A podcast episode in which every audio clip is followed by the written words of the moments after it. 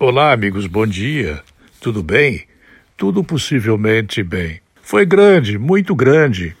Embora eu não possa quantificar sem cometer o equívoco da fake news, o prejuízo que este ciclone, espero que o nome não seja um termo exagerado para o que ocorreu com 120 quilômetros horários de vento, trouxe para a nossa região, aqui no Alto Vale do Itajaí.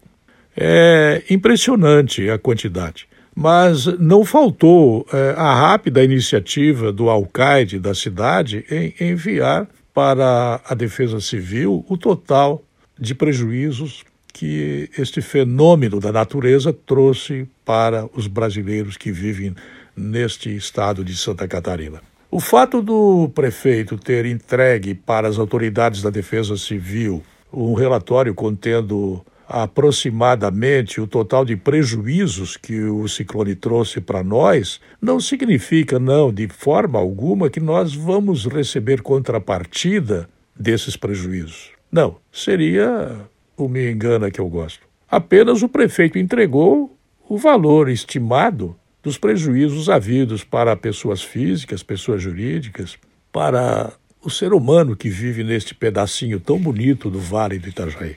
Agora, uma das coisas que falta é o seguro. As companhias de seguro do Brasil deveriam se tornar presentes num momento como esse. No entanto, não é isso que ocorre.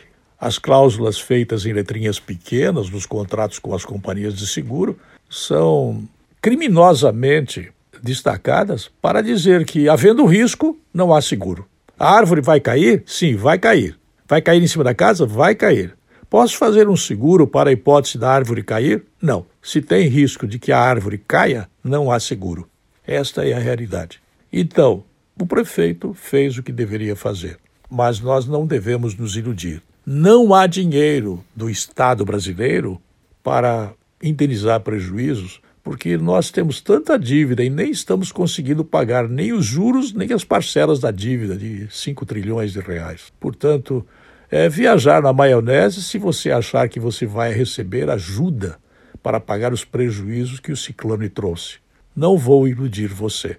Estou falando com sinceridade. Não há recursos para isso. Se houver, é da companhia seguradora, mas a companhia seguradora quase sempre ela se coloca como ausente. Ela finge de morta. É triste, mas é verdade. Eu volto logo mais.